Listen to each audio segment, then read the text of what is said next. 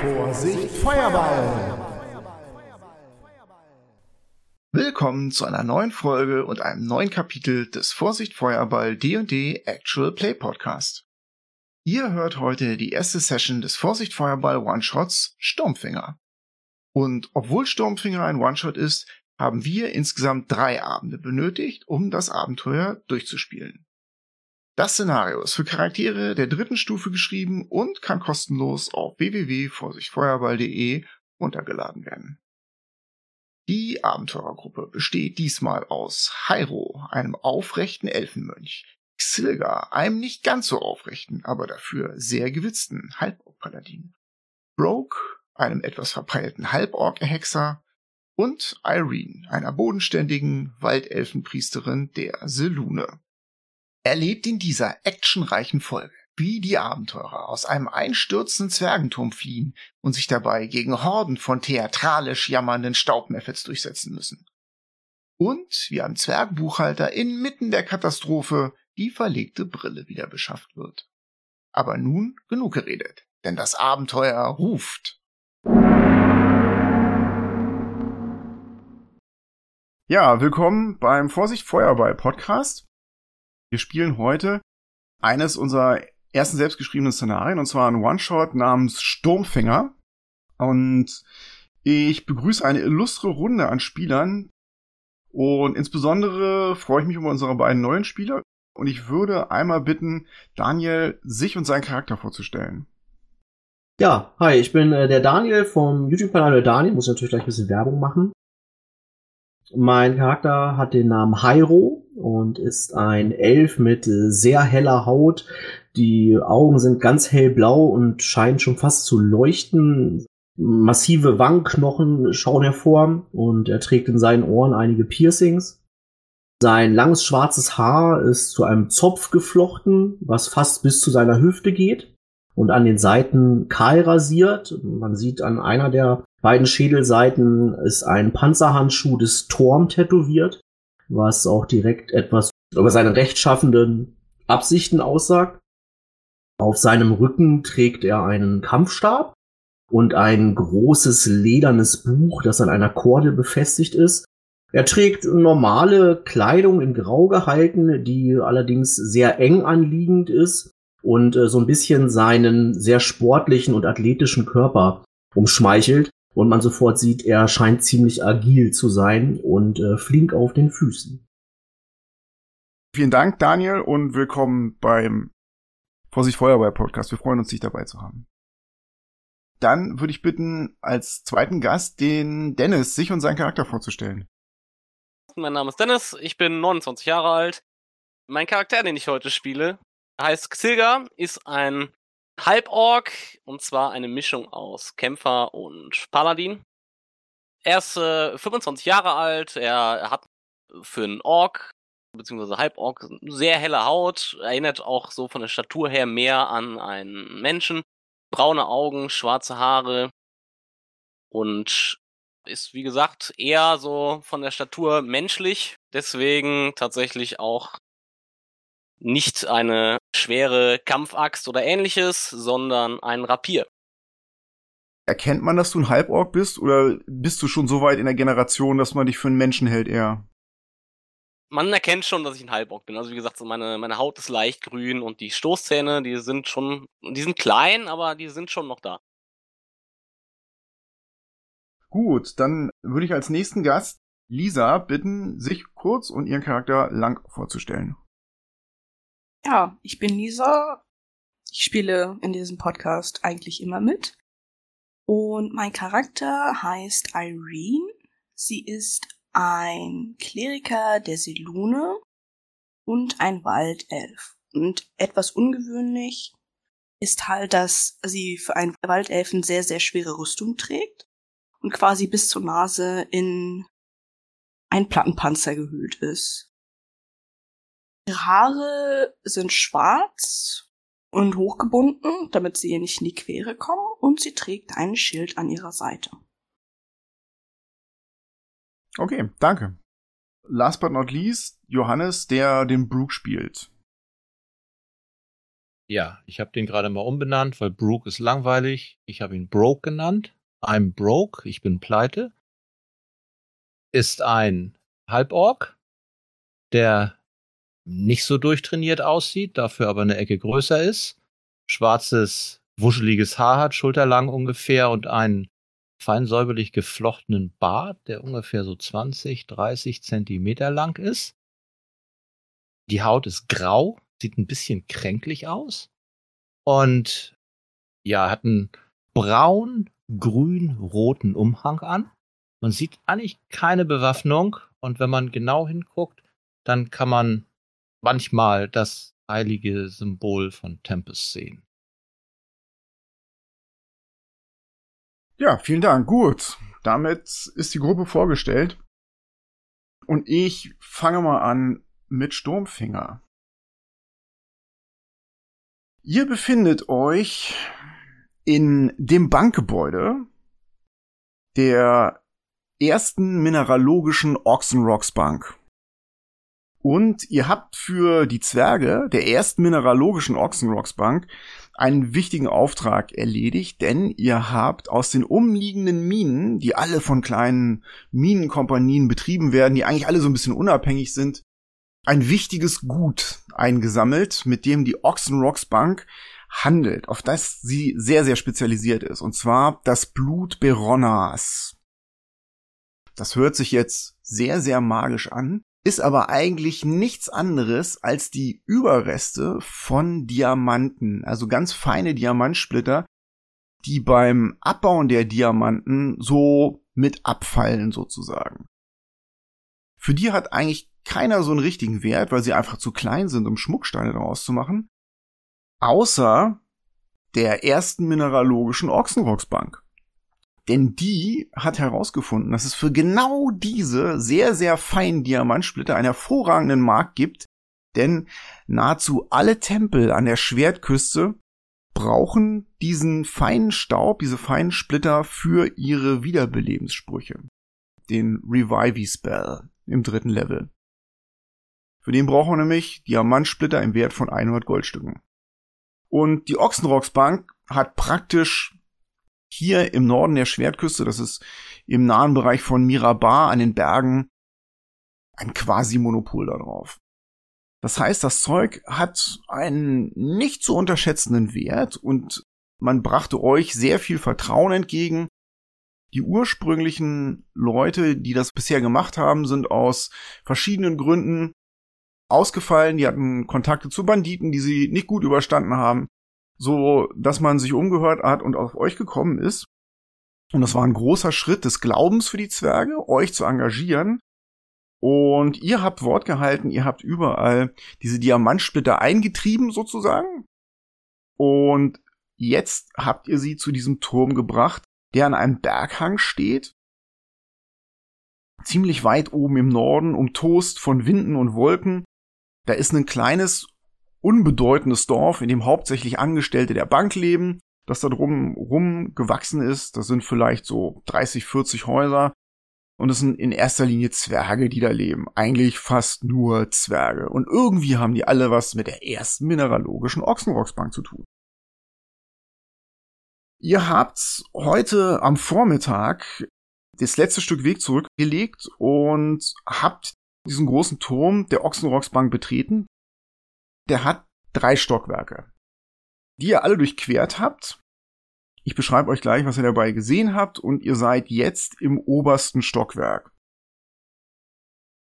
Im untersten Stockwerk, das wisst ihr noch, da ist eine große Halle, wo die Zwerge in erster Linie ihren Handel abwickeln. Da ist eine große Statue von Dumathion, dem Zwergengott der Geheimnisse unter dem Berg.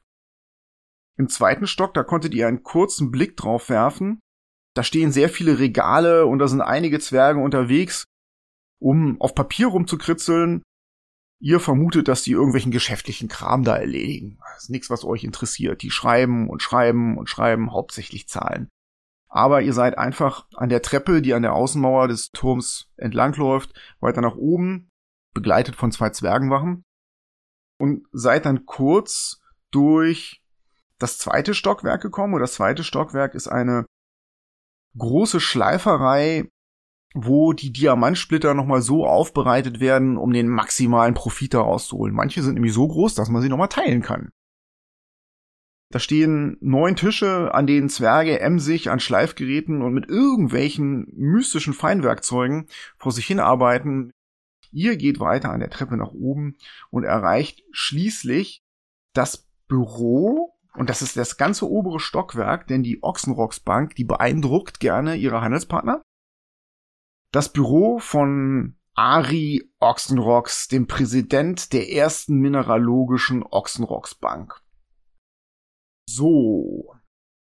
Ich beschreibe erstmal dieses oberste Stockwerk. Über euch seht ihr so ein bisschen Gebälk und ein Dach. Da ist eine schmale Treppe, die auch nach oben führt. Der Turm, das habt ihr gesehen, ist rund und dieses Büro nimmt das gesamte obere Stockwerk ein. Ihr erkennt acht schmale Fenster mit gefärbtem Glas, sehr, sehr teuer, die in erster Linie mh, Abbilder von Moradin und Domation zeigen, wie die Edelsteine aus den Bergen holen und ihren Kindern den Zwergen schenken. Außen vor den Fenstern sind noch zusätzlich Metallgitter. Das heißt, so ohne weiteres kommt man da nicht raus und rein. Ansonsten sind hier Regale, vier Stück aus Holz, mit Fächern voller Zettel und Schriftrollen. Ein sehr, sehr großer Eichentisch, an dem zwölf Stühle sind und an diesem Tisch habt ihr verteilt, wie ihr wollt, Platz genommen.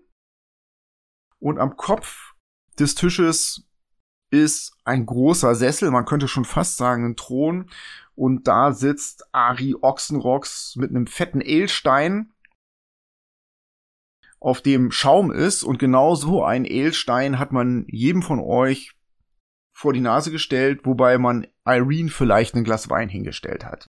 Bitte darum.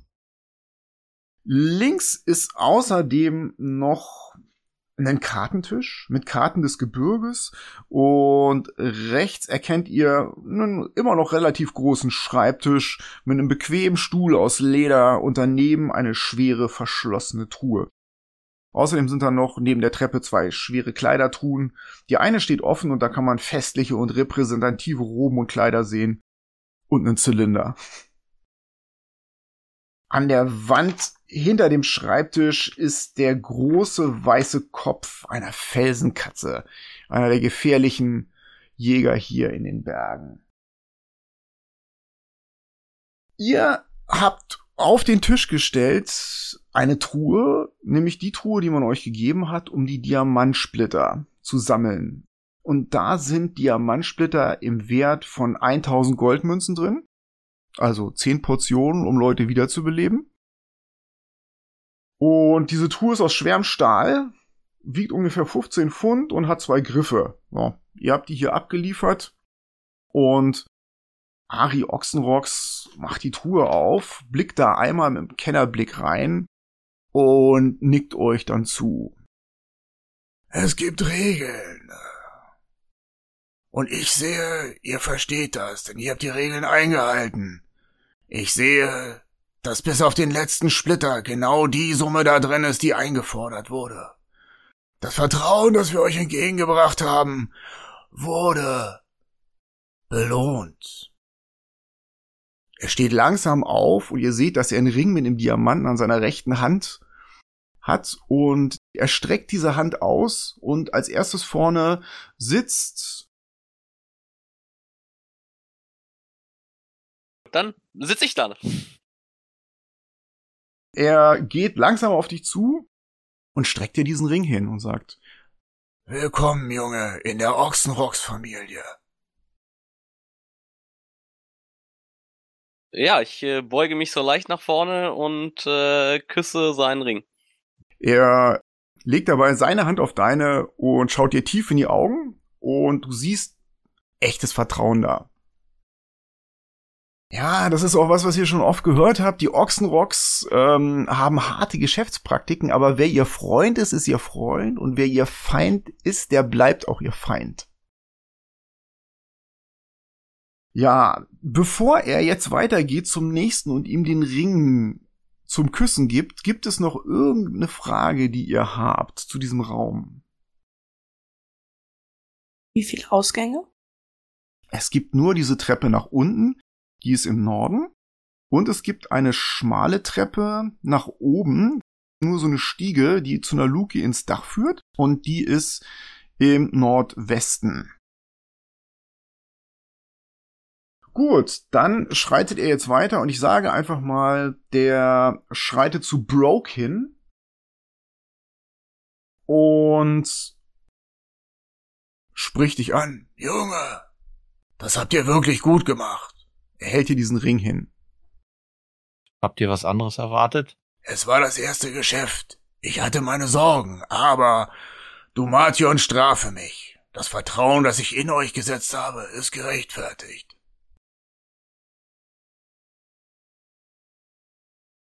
So, küsst du den Ring? Nein. Okay, er versteht das, zieht eine Augenbraue hoch und nickt dir zu. Wie du willst, mein Freund. Und er geht um den Tisch herum zum nächsten Gast, aber er kommt nicht an, denn er hält inne und seine alte Hand geht an sein Ohr. Hört ihr das? Was geht da vor sich? Und richtig, jetzt wo der alte Zwerg das euch sagt, hört ihr von draußen ein Brausen und ein Rauschen. Und außerdem hört ihr so ganz leise Schreie unten offensichtlich aus dem Dorf. Ich laufe zum Fenster und versuche mal rauszuschauen. Die Fenster sind wie gesagt aus mineralischem Glas gefärbt. Da kann man gar nicht so viel sehen. Das haben die Zwerge nicht so schlau gemacht. Aber was du erkennst ist, dass aus nördlicher Richtung ein großer Schatten auf das Gebäude zukommt und von dem geht auch dieses Geräusch aus. Das ist wie ein Heulen und Tosen eines mächtigen großen Sturms. Ari Ochsenrocks fährt sich durch seinen kurzen weißen Bart und greift an die Seite seiner Goldgewebeweste und stellt fest, oh, er trägt schon lange keine Axt mehr an seiner Seite. Hier geht irgendetwas vor sich. Ist das ein, ein, ein Banküberfall? Der Sturm wird lauter und lauter. Und Ari läuft zur Treppe und brüllt darunter, denn diese Treppen sind nach unten hin offen. Hier geht etwas vor sich! Bringt euch in Sicherheit! Und achtet auf die Diamanten! Sichert den Tresorraum! Er blickt zu euch und im nächsten Augenblick passiert etwas äußerst Ungewöhnliches. Und zwar im östlichen Teil des Turmes splittern die Fenster auseinander, Glassplitter fliegen in alle Richtungen und ihr hört dieses Tosen und Rauschen jetzt noch wesentlich lauter. Es heult in euren Ohren wie ein extrem zorniger Hornissenschwarm. Die Stühle beginnen zu vibrieren und ihr erkennt, dass sich in der Wand im Osten tatsächlich Risse bilden. In diesem alten Zwergengestein oben in der Decke beginnen plötzlich Ziegel, die diesen Turm bedeckt haben, dieses Spitzdach, wegzufliegen. Wie von einem mächtigen Orkan hinweggetragen. Ich glaube, ich spreche für alle, wenn wir schnell nach unten sollten. Ich springe auf und ich laufe zu dem Zwerg hin der ebenso verzweifelt nach seiner Waffe suchte. Ja. Sag, hey, Zwerg, nimmt den Dolch, dann habt ihr wenigstens was, womit ihr euch verteidigen könnt. Und gebe ihm einen Dolch, drücke ich ihm in die Hand und lauf zu der Treppe. Hyro macht sich auf in Richtung Treppe, will sonst irgendjemand noch was machen? Ja, ich würde gerne zu den Kleidertruhen äh, laufen und würde mir den Zylinder rausnehmen und mir aufsetzen. Alles klar, das geht. Was hat Irene vor? Wollen wir diese Kiste, die wir da mitgeschleppt haben, mit runternehmen? Mit den Diamanten? Oder ignorieren wir die? Okay, zu der Kiste. Die kann man tragen. Man hat sogar dann noch sein volles Bewegungstempo. Allerdings, die wiegt um die 15 Pfund. Das ist schon schwer, aber man kann die sich mit so einem Seil um den Rücken hängen. Das habt ihr auch noch. Das Problem ist, wenn man diese Truhe trägt, ist man bei allen Bewegungswürfen, sowas wie Deck-Saves, alles was mit Bewegung zu tun hat, im Nachteil. Ansonsten kannst du die gerne nehmen, die kannst du selber tragen, da muss dir keiner helfen. Dann schnapp ich mir erstmal die Kiste und möchte mich zügigst Richtung Ausgang bewegen. Durch die Ziegel, also durch die Löcher im Dach und durch die zersplitterten Fenster könnt ihr zwei Dinge wahrnehmen. Und zwar hört ihr von draußen eine mächtige, brausende Stimme. Es hört sich an fast wie von einem Engel. Habt Acht, schwache Bodenkriecher! Ich bin gezwungen, das lächerliche Steingebäude, das ihr errichtet habt, nun abzutragen. Aus rein vertraglichen Gründen. Ansonsten habe ich nichts gegen euch. Und mit diesem Satz bricht die Ostseite des Turmes nahezu in sich zusammen. Es gibt einen unglaublichen Lärm, Steine regnen von oben herab und alle Leute, die im Osten waren, und zwar waren das Ari, Oxenrocks und Broke, machen ein Backsave. Und zwar Difficulty Class 16. Das ist schwierig, was da jetzt passiert. Nicht geschafft. Broke bekommt satte fünf Schadenspunkte von herabstürzenden Steinen. Du schaffst es noch so ein Stück zur Seite zu springen, der Rest ist davon nicht betroffen und ist erstmal in Sicherheit.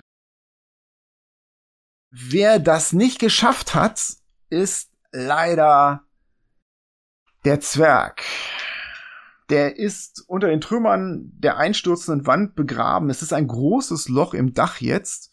Und das erste, was euch auffällt, als der Staub von einer Windböe zur Seite geschoben wird nach draußen, ist, dass über dem Turm der Ochsenrocksbank ein Fluggerät schwebt. Im ersten Augenblick denkt ihr, das ist ein Luftschiff, aber auf den zweiten Blick erkennt ihr, dass da statt eines Ballons über dem Luftschiff ein riesiges Elementarwesen schwebt. Und dieses Elementarwesen ist mit vier Ketten an dieses Schiff gekettet und trägt dieses Schiff. Das Elementarwesen, was richtig groß ist, das ist also 30, 40 Fuß breit und mächtig, ist offensichtlich ein Elementarwesen der Luft mit strahlend hellblauen Augen und man erkennt auch so rudimentäre Oberarme, denn eine Hand ist ausgestreckt und zeigt in Richtung des Turms und der Finger dieser Hand, der wird zu so einem leuchtenden Strahl wie eine sehr, sehr schmale Windhose und genau dieser Strahl, der gibt auch dieses Heulen von sich.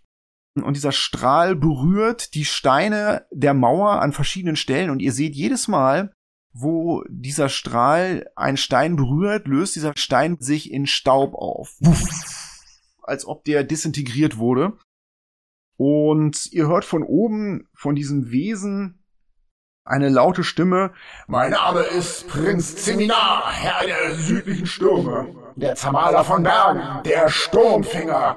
Und Vorsicht, Sterbliche, ab jetzt bläst ein rauer Wind und er berührt mit seinem Sturmfinger Stein für Stein der Wand und des Daches und Steine zerplatzen und werden disintegriert. Gleichzeitig passiert Folgendes und zwar der Broke steht ja noch neben Ari Ochsenrocks. Der ist jetzt halb verschüttet und ist offensichtlich jenseits von Gut und Böse. Der wird sterben. Aber über all das Gebrüll erkennst du, dass Ari noch irgendetwas sagen will. Ich beug mich zu ihm runter, ich sehe, dass er nicht tot ist und ich ziehe ihn aus diesem Ge Geröll oder was immer da auf ihm draußen ist. Ich ziehe ihn raus und klemme ihn mir unter den Arm. Das ist ein Zwerg halt. Okay, ähm, der ist sehr, sehr schwer verschüttet und er flüstert dir über all dem Geheul in dein Ohr rettet die Diamanten und sichert den Tresor im Keller. Mein Leben ist egal. Ich guck mich um. Ich sehe, dass Irene die Kiste irgendwie im Schlepptau hat und sag, ja, ja, das mit den Diamanten geht klar, mit dem Tresor weiß ich nicht, aber macht euch mal erstmal keine Gedanken um euer Leben. Wie gesagt, ich klemme mir den Arm und bewege mich Richtung Treppe. Du musst einen DC-20 Stärke-Check machen, um ihn zu befreien.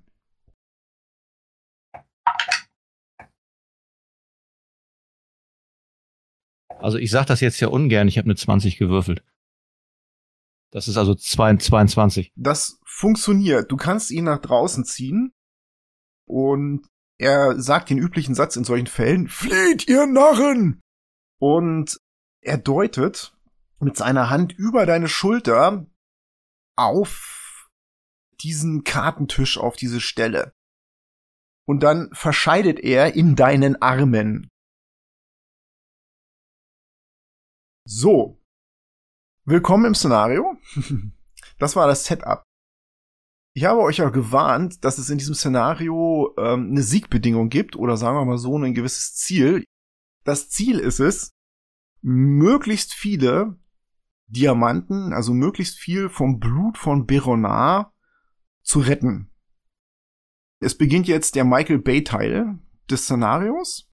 Ihr blickt an die Decke und jeder von euch hat genug Erfahrung mit Abenteuern und Michael Bay Filmen, um festzustellen, dass dieses Elementarwesen, dieser Prinz Zeminar, noch genau zehn Runden braucht, bevor das Dach über euch zusammenstürzt. Ihr habt ein bisschen den Eindruck, als ob der nicht unbedingt möchte, dass die Lebewesen hier drin sterben. Der geht vorsichtig vor, als ob er erstmal ein großes Loch hereinbrennen möchte in den Fels. Der Zwerg guckte in Richtung des Kartentisches. Ich guck da auch hin. Was sehe ich da? Du blickst zu diesem Kartentisch und das erste, was dir auffällt, ist, dass dahinter diese Trophäe an der Wand hängt von dieser Felsenkatze. Und du bist dir ziemlich sicher, dass der jetzt tote Zwerg in deinem Arm auf diese Katze gedeutet hat. Nicht auf diesen Tisch, sondern auf die Katze. Da war doch gerade noch eine Kiste weiter südlich im Raum. Kann ich die noch sehen? Die Kiste stand neben dem Schreibtisch und ist von den Felsbrocken zerschmettert worden. Aber das hat auch den Vorteil, dass die jetzt offen ist. Also da liegt Kram umher und du könntest dir auf jeden Fall ansehen, was in dieser Kiste ist. Dann müsstest du einfach jetzt darüber laufen. Das ist zwar schwieriges Gelände, aber das geht. Du kannst zu dieser Kiste laufen. Dann mache ich das doch du siehst, dass da erstes Mal jede Menge Silber drin steckte und zwar in Trade Bars, das heißt in, in Silberbarren, eine der Währungen von Mirabar. Und das war's auch schon. Die sind vor dir auf dem Boden verteilt und du würdest mal so sagen, das sind 400 von diesen Trade Bars und jeder von diesen Trade Bars ist tatsächlich ein Kilo schwer ähm, und 25 Goldstücke wert. Also du kannst so ein Ding einstecken. Du kannst auch mehrere einstecken. Na, ich nehme mal einen mit. Also du schnappst dir einen Tradebar. Willst du sonst da noch irgendwas tun? Vielleicht mich näher Richtung Zwerg bewegen. Ja, der steht praktisch neben dir. Neben dir steht Broke zusammen mit dem Zwerg. Der ist ja tot. Hängt bei Broke im Arm und schließt gerade die Augen. Ich stehe ja noch auf der Treppe. Ja, du stehst auf der Treppe. Du siehst, dass da ein paar Felsen runtergefallen sind. Das könnte ein bisschen schwieriger werden, da runter zu klettern, aber du hältst dich für geschickt genug, dass es klappen würde. Ich würde erstmal einen Blick quer durch den Raum riskieren und mir die zwei intakten Bücherregale genauer anschauen. Okay, du musst darüber laufen, du beeilst dich und siehst dir diese unzähligen Fächer voller Zettel und Schriftrollen an. Mm, das Regal ist aus Holz. Und wenn du da genauer drin suchen willst, musst du einen Investigationswurf machen, also einen Untersuchenwurf. Ich finde wahrscheinlich nichts. Das sind drei. Schade. Es scheint aber auch alles so geschäftliches Zeug zu sein, was da steht. So Einkünfte, Auskünfte, Notizen, kleine Verträge und all solche Dinge. Es ist nicht wirklich interessant in deinen Augen. Gut, was macht der Rest? Ja, ich stell fest, also der Zwerg fühlt sich in meinen Namen ziemlich tot an. Ja. Ich guck noch mal, verifiziere das mit einem Blick und sag nur, oh, shit. Lass ihn fallen und lauf rüber zu diesem äh, Kopf an der Wand. Du hast es vorbei an Hyro, der da an dem Regal steht, und stehst vor dem Kopf. der Kopf, der guckt mich wahrscheinlich an. Ich denk mal, hm, Intimidation bringt wohl nichts, ist tot das Teil. Also, was soll ich machen? Er legt Wert auf das Ding. Der Turm stürzt ein. Ich muss das irgendwie mitnehmen. Ich reiß dieses Teil von der Wand. Vorher versuche ich es abzuhängen. Das geht. Das nimmt deine ganzen Arme ein. Es ist eine große Katze, so eine Art Tiger, diese Felsenkatzen. Und ja, das kannst du jetzt tragen. Reduziert dein Bewegungstempo nicht. Ist ja ausgetrocknet, das Biest. Es riecht ziemlich staubig und so. Ja, frag mal, wie ich riech. Ich würde jetzt auch sagen, dass du damit Nachteil bei irgendwelchen Bewegungswürfen hast. Dann ist, glaube ich, nur noch Irene dran. Du trägst ja im Augenblick diese Truhe. Der Zwerg ist tot. Ich habe die Truhe. Wir haben den Kassenkopf. Ich gehe runter. Du läufst in Richtung der Treppe und siehst, dass da so ein paar Steine liegen. Über die wirst du rüberklettern müssen. Okay. Ein Athletic-Check musst du schaffen. Du stellst dir das nicht so besonders schwierig vor. Das Problem ist bloß, da diese Treppen freistehend sind, die sind sozusagen an die Mauer des Turms gemauert, wirst du, wenn du da abrutscht, nicht die Treppe runterfallen, sondern zur Seite fallen und ins nächste Stockwerk. Das wird also so ein bisschen wehtun. Ja, früher oder später müssen wir da aber sowieso drüber. Eine 10. Du hängst dir diese Truhe über den Rücken und beginnst über diese Felsen zu klettern. Eigentlich nicht so schwierig, aber du hättest eine 12 gebraucht und du rutschst zur Seite ab. Da sind so gut drei Meter, die du stürzt, so dass du tatsächlich mit einem Schadenspunkt auskommst. Es gibt ein lautes Krachen und du bist froh, dass du diese Tour abgeschlossen hast, denn du stürzt jetzt unten in diese Werkstatt, wo die Zwerge schon wild durcheinander laufen und aufgeregt ihre Habseligkeiten versuchen in Sicherheit zu bringen. Folgendes passiert. Bevor es weitergeht, hört ihr aus den Löchern im Dach und aus dem Außenbereich laute, spitze Schreie. Es hört sich ein bisschen seltsam an. Und in den Löchern erscheinen kleine Wesen. Ungefähr so groß wie Halblinge, eher noch kleiner. In schmutzige Lumpen gehüllt, die haben Flügel, mit denen sie aufgeregt flattern. Und ihr erkennt, dass da am Himmel eine ganze Wolke von denen ist. Der erste, der in einem der zersplitterten Fenster stehen bleibt, streckt eine Hand aus und ruft mit einer spitzen Stimme. Mein Name ist Tralurion Florfledder, Bestatter der unvollständig Verschiedenen. Und deutet mit einer langen Hand auf euch. Ihr befindet euch jetzt auf unserem Territorium und wir haben vor, hier drin alles zu Leichenfleddern und außerdem er deutet auf den Zwerg, alle Verstorbenen rechtmäßig zu bestatten. Nehmt von unserem Eigentum eure Finger. In den Turm hereingerast kommt eine Gruppe von Methods. Und es beginnt ein Kampf. Ihr seht draußen eine wirklich große Menge von Methods noch, aber den Turm jetzt betreten erstmal vier Stück von denen. Ich würde sagen, wir beginnen mit einer Initiative.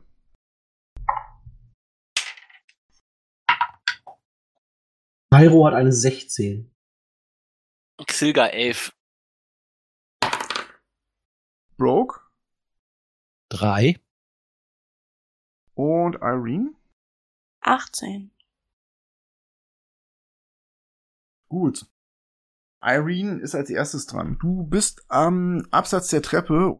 Das ist die Diamantschleiferei, in die du jetzt reingestürzt bist. Da fallen vor allem neun Tische auf, die da stehen. Der Tisch in der nordwestlichen Ecke ist kein richtiger Tisch, sondern ein Podest mit so einem Sitzplatz für den Schichtführer. Auf den Tischen stehen sehr, sehr viele Gerätschaften, Lupen, Feinwagen und so weiter, Schleifräder. Das ist aber alles schon durcheinander, denn dazwischen laufen in der Tat zwei Zwerge herum und ein dritter wühlt in einer Kiste neben einem Schreibtisch in der hinteren Ecke. Die nehmen dich nur kurz wahr, einer ruft dir zu, Die Bank wird angegriffen, wir müssen uns in Sicherheit bringen. Außerdem erkennst du ein Konstrukt, was so ziemlich im Norden steht des Raumes. Das ist so eine Zwergenrüstung, aber du siehst, dass das gefüllt ist mit Zahnrädern und mechanischen Stangen. Du bist dir ziemlich sicher, dass das, ja, ein Zwergenautomaton ist, der sich bewegen kann. Tut er aber gerade eben nicht. Sehe ich größere Mengen an Diamantstaub? Auf den ersten Blick schon mal nicht. Du könntest dir natürlich vorstellen, dass an diesen Tischen tatsächlich noch irgendwas zu finden wäre. Ich würde gerne diesen Automaton, dieses Konstrukt untersuchen. Du läufst darüber, du bist ja praktisch am oberen Ende der Treppe runtergefallen und gehst darauf zu.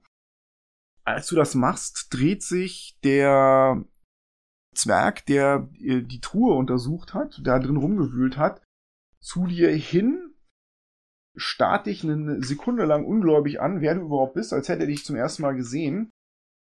Und spricht dich an. Ich bin Owen Ochsenrocks, der Meisterschleifer. Seinem Namen nach ein Angehöriger der Ochsenrocks-Familie. Was tust du hier? Lass das Konstrukt in Ruhe. Es wird nur auf meinen persönlichen Befehl hin sich in Bewegung setzen. NPCs. Du stellst fest, dass er an seiner Hand Diamantsplitterringe hat. Tja, zu schade. Außerdem hat er schlohweißes Haar und Vollbart. Du siehst, dass er sehr, sehr feine Finger hat für einen Zwerg. Und er hat sehr, sehr scharfe Augen, mit denen er dich in Augenschein nimmt. Sieht so ein bisschen misstrauisch aus. Aris letzter Wunsch war, bringt die Diamanten in Sicherheit und sichert den Tresor. Also, wo sind die Diamanten und schafft euren Hintern runter zum Tresor? Das hörte sich für mich an wie eine Drohung. Mach mal einen Intimidation-Check, bitte. Owen macht einen Schritt zurück. 16. Er nickt dir zu und du stellst fest, dass es ein ziemlich ähm, starrsinniger Zwerg ist. Den hast du jetzt nicht unbedingt beeindruckt, aber offensichtlich hast du einen Nerv bei ihm so getroffen. Er knurrt dich an. Du hast mir gar nichts zu sagen, Söldner. Er fasst sich aber in seinen Bart. Aber natürlich hat Ari recht. Wir müssen die Diamanten retten. Und dann guckt er dich an. Sein letzter Wunsch? Was ist mit meinem Bruder passiert? Begraben unter Felsen. Ja, er wird noch weißer, als er schon ist. Und er deutet auf einen Arbeitstisch, hinter dem eine Dumation-Statue steht und daneben ist eine kleine Truhe, die hättest du fast übersehen. Dann lass uns schnell dorthin eilen und die Diamantsplitter sichern. Kann ich noch weiter mit ihm reden? Was willst du ihm sagen, klar? Ob das Konstrukt so etwas nützlich sein könnte. Natürlich ist es nützlich. Ich habe es entworfen. Dann sollten wir es vielleicht in dieser Situation einsetzen. Er rennt zu dieser Truhe hin. Einsetzen wofür? Was weiß ich? Ich weiß ja nicht, was es tut. Es kämpft. Dann schickt es nach oben. Er zögert einen Augenblick und dann ruft er der Rüstung zu. Automaton, geh ins obere Stockwerk und kämpfe gegen die Eindringlinge. Ja, die Augen von dem Ding leuchten rot auf. Und mit einem Knirschen und Krachen setzt es sich in Bewegung zur Richtung der Treppe. Jetzt wollen wir noch mal sehen, wen es als Eindringling identifiziert. Im oberen Stockwerk wäre jetzt als nächstes Hyro dran mit einer 16. Ich schaue mich einmal ganz schnell im Raum rum, äh, wo die beiden anderen sind und rufe dann, äh, Männer, dieser Kampf ist es nicht wert, gekämpft zu werden und renne in Richtung Treppe. Wenn ich es schaffe, würde ich noch versuchen, runterzuklettern. Du kommst an der Treppe an und du machst diesen Wurf.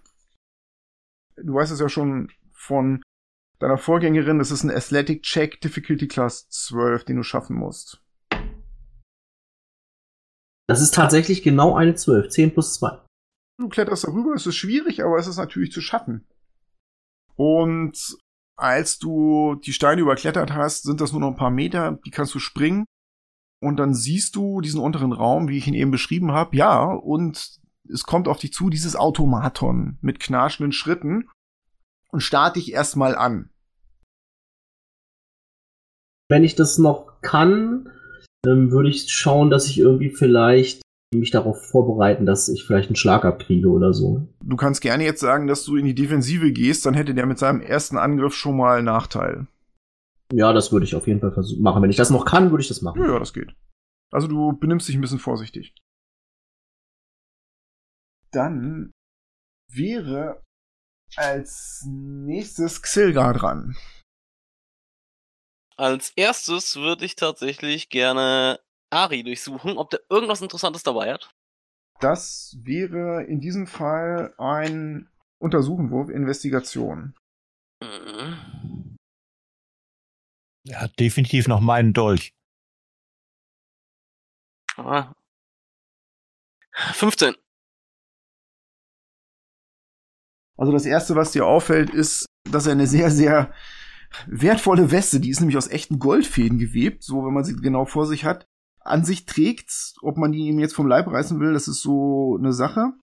Aber da sind noch ein paar andere Sachen. Und zwar, du findest bei Ari ähm, einen Schlüssel, ganz offensichtlich. Und du findest noch einen zweiten, wesentlich größeren Schlüssel, einen kleinen. Und du bist dir ziemlich sicher, dass dieser Schlüssel passen würde für diese zerschmetterte Truhe mit den, mit den Trade Bars. Aber dieser große Schlüssel, der sieht aus, als ob der für ein wirklich großes Schloss wäre. Okay. Und der hat auch noch den Ring. Oh, und der hat den Ring. Da sind eigentlich keine Diamantsplitter dran, aber es ist ein schöner Ring. Ist ein Familienring. Ich nehme den Schlüssel mit und den Ring. Gut, das wäre diese Runde deiner Aktion. Du äh, packst das schnell ein, blickst über deine Schulter und da sausen auch schon die Methods um euch herum. Ne? Es ist euch klar, dass es hier gleich abgeht. Gut, dann wäre als nächstes Broke dran. Ja, ich sehe, wie Silga den Zwerg durchsucht, wenn ich da mit diesem Kopf zurückkomme. Richtung Treppe wollte ich damit eigentlich. Und ruf ihm zu, ey, nimm meinen Dolch mit. und ich laufe Richtung Treppe und will da runter. Okay, du kannst da runterklettern, ungeachtet der Methods, die dir jetzt um den Kopf herumschwören und gleich angreifen werden. Ich ignoriere die. Weil du dieses unsägliche Ding in der Hand hast, was wirklich groß und unendlich ist, hast du auf diesen Athletics-Checks bitte Nachteil. Ja, das sind dann immer noch 14 plus 2, 16. Sehr schön. Du balancierst und kletterst und kletterst und balancierst und rutscht auf der anderen Seite auf deinem Popo, plopp, plopp, plopp, plopp, plopp, plopp, die restlichen Stufen runter und kommst vollkommen unbeschadet da an und hast immer noch diesen riesigen Kopf vor dir. Das war der Plan. Du siehst einen Zwerg mit einem weißen Rauschebart, sehr, sehr blass, der da vor so einem Altar steht. Der blickt zu dir rüber, du siehst das Automaton auf dich zukommen. Der Zwerg nimmt seine kleinen feinen Hände, vergräbt seine Augen da drin und meint dann, Es ist unglaublich, alles bricht über uns zusammen und das Einzige, was gerettet wird, ist das hässlichste Ding, was mein Bruder je angeschleppt hat. Also, sehe ich das, was der sagt? du, du hast es. Ah, Quatsch nicht rum, Alter, das war Aris Wille. Er macht nur Facepalm, schüttelt den Kopf und beschäftigt sich weiter da mit dieser Truhe, was immer er da tut. So, ich warte schon die ganze Zeit da drauf, die Methods sind dran. In dem oberen Stockwerk ist meiner Meinung eigentlich nur noch der Xilgar, glaube ich, ne? Das ist richtig. Zwei Methods schweben über dir und du hast das Gefühl, dass die nicht unbedingt Lust haben, so direkt in den Nahkampf mit dir zu gehen. Du siehst ja wesentlich größer aus als die. Der erste Methods öffnet seinen Mund und sagt Der Tod ist die natürlichste Sache der Welt. und atmet eine glitzernde Wolke aus Leichenasche, die beißt ganz fürchterlich in deinen Augen und du versuchst ganz verzweifelt, deinen Kopf in Sicherheit zu bringen. Mach mal einen Dexterity Save, also einen Geschicklichkeitsrettungswurf mit Schwierigkeitsgrad 10. Ja, sieben. Du bist erstmal geblendet. Der zweite Method verkneift sich ein Lachen, sagt dann aber, Du hast mein Mitgefühl. Und dann stürzt er sich auf dich runter und greift dich mit seinen Klauen an. Weil du geblendet bist, hat er Vorteil und er würde eine Rüstungsklasse von 23 treffen. Das trifft natürlich. Der Charakter bekommt vier Schadenspunkte Slash Damage. Dann macht der Method einen Rückzug und da du ihn nicht siehst, kriegst du keine Gelegenheitsattacke und er schwebt weiter über dir. Das waren deine beiden Methods. Nun ist das so, die wollen natürlich ein bisschen Spaß haben. Einer der Methods der Übergebliebenen landet auf diesem Leichnam von Ari. Oh, was sind das für Gewänder? Damit kann man ihn unmöglich ins Reich der Toten schicken. Hm, was würde Kelembor dazu sagen? Und mit diesen Worten versucht er ihm diese Goldweste vom Leib zu reißen. Der vierte Method sieht sich das alles an und meint, meine ehrenwerte Trauergesellschaft, bitte vergesst nicht, es sind noch Gäste, die zu früh gegangen sind. Und dann fegt er die Treppe herunter in eure Richtung und kommt praktisch hinter Broke an, ist aber erstmal mit seiner Aktion fertig. Also hinter dir kommt ein Method und das Einzige, was er tut, als er an dich rankommt, er verbeugt sich fliegend von dir in der Luft. Mein Beileid! dann wäre jetzt meiner Initiativeliste nach die Runde rum. Und Irene wäre rein theoretisch dran, aber in Wirklichkeit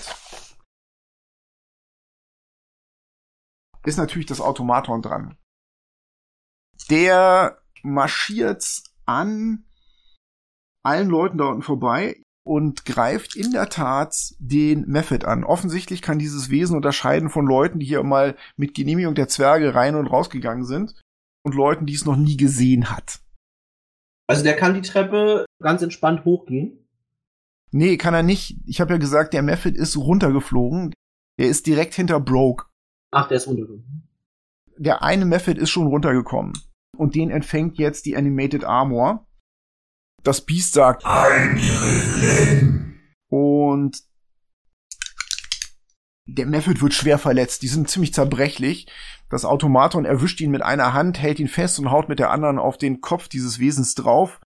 Das Vieh schreit auf wie pietätslos, staubt fürchterlich, löst sich aus dem Griff und flattert vor dem Method herum. So, Irene ist dran. Was tut der Zwerg? Ohrenochsenrocks wühlt in dieser Kiste herum, beziehungsweise er holt erstmal einen Schlüssel raus und schließt diese Kiste auf. Und du erkennst über die Schulter, dass in dieser Kiste in der Tat Diamantsplitter sind. Das Blut von Beronna. Und auf den ersten Blick würdest du mal sagen, das ist zwar nicht so viel wie in eurer Truhe, aber das ist schon eine ordentliche Position. Außerdem erkennst du da drin zwei Heiltränke, vielleicht für Arbeitsunfälle hier oben in der Schleiferei. Also du siehst ganz eindeutig das heilige Zeichen von Beronna, der Gottin der Zwergenheilkunst da drauf, das müssen Heiltränke sein. Denkst du dir zumindestens. Also er hat die Kiste aufgemacht, er wühlt da drin rum. Dann möchte ich zu der Kiste laufen und mir die beiden Heiltränke schnappen. Du kannst noch gerne versuchen, diese Diamantsplitter zu sichern, ist es die Frage, was er macht. Er sieht, wie du in die Truhe greifst und die Heiltränke rausholst, starrt dich kurz an, aber du hast ihn ja vorhin schon überzeugt und er fällt dir jetzt nicht in den Arm. Ich habe ja schon diese eine Truhe mit den Diamantsplittern. Ich meine, ich kann ja jetzt nicht unendlich viel Diamantsplitter tragen. Ja, du kannst auf jeden Fall zwei Rationen, also das wären 200 Stück, kannst du dir in die Taschen stecken. Dann ist aber noch was da drin. Du siehst jetzt, das sind fünf Rationen, also 500 Diamantsplitter. In eurer Truhe ist noch Platz. Wenn ihr die aufmachen wollt, das kostet euch eine Runde. Dann möchte ich meine restliche Zeit darauf verwenden, diese Truhe abzusetzen und schon mal damit anzufangen, die zu öffnen, damit wir das dann umkippen können. Okay, damit kannst du nächste Runde weitermachen. Als nächstes in der Initiative wäre jetzt Hyro. Hyro steht unten am Fuß der Treppe. Du siehst, wie das Automaton mit dem Method kämpft. Ist Brock in Kampfreichweite zu dem Method? Auf jeden Fall. Kann ich den berühren oder ist er zu weit weg? Den kannst du berühren. Ich lege ihm meine Hand auf den Kampfarm, wo er seine Waffe mitführt. Und so ein bisschen arkane Energie entlädt sich in seinen Kampfarm. Und würde mich dann anschließend weiter zurückziehen und auf die andere Seite des Raums gehen, um mich dort ein bisschen umzuschauen. Und Brock, du hast jetzt, falls du angreifen willst, in der nächsten Runde Vorteil auf deinen Angriff. Hm? Und würde mich auf der anderen Seite noch mal so ein bisschen umgucken. Vor allem in Richtung des Schreibtisches, der da auf der Ecke steht. Ja, du kannst noch darüber gehen. Untersuchen kannst du das dann nächste Runde. Alles klar, machen wir so. Dann ist jetzt Xilgar dran. Der ist geblendet. Am Ende deiner Runde kannst du würfeln, um das abzuschütteln. Ja gut, viel kann ich ja dann tatsächlich nicht machen. Dann versuche ich doch, das abzuschütteln. Was du gerne machen kannst, du kannst dich vorsichtig in Richtung des Ausgangs bewegen. Es ist natürlich unebenes Gelände. Wenn du dich dahin tasten willst, dann kommst du so ein paar Felder weiter, so ein paar Schritt. Okay, ist das schon mal Anfang? Du hörst diesen Method über dir keckern. Oh, du hast mein Beileid, armer Mensch. Oh, es ist so schrecklich zuzusehen. Oh. Nichtsdestotrotz kannst du jetzt einen Rettungswurf machen. Das ist wieder ein DC 10 Dexterity Save. Dann gucken wir mal, was es diesmal gibt. Äh, 18.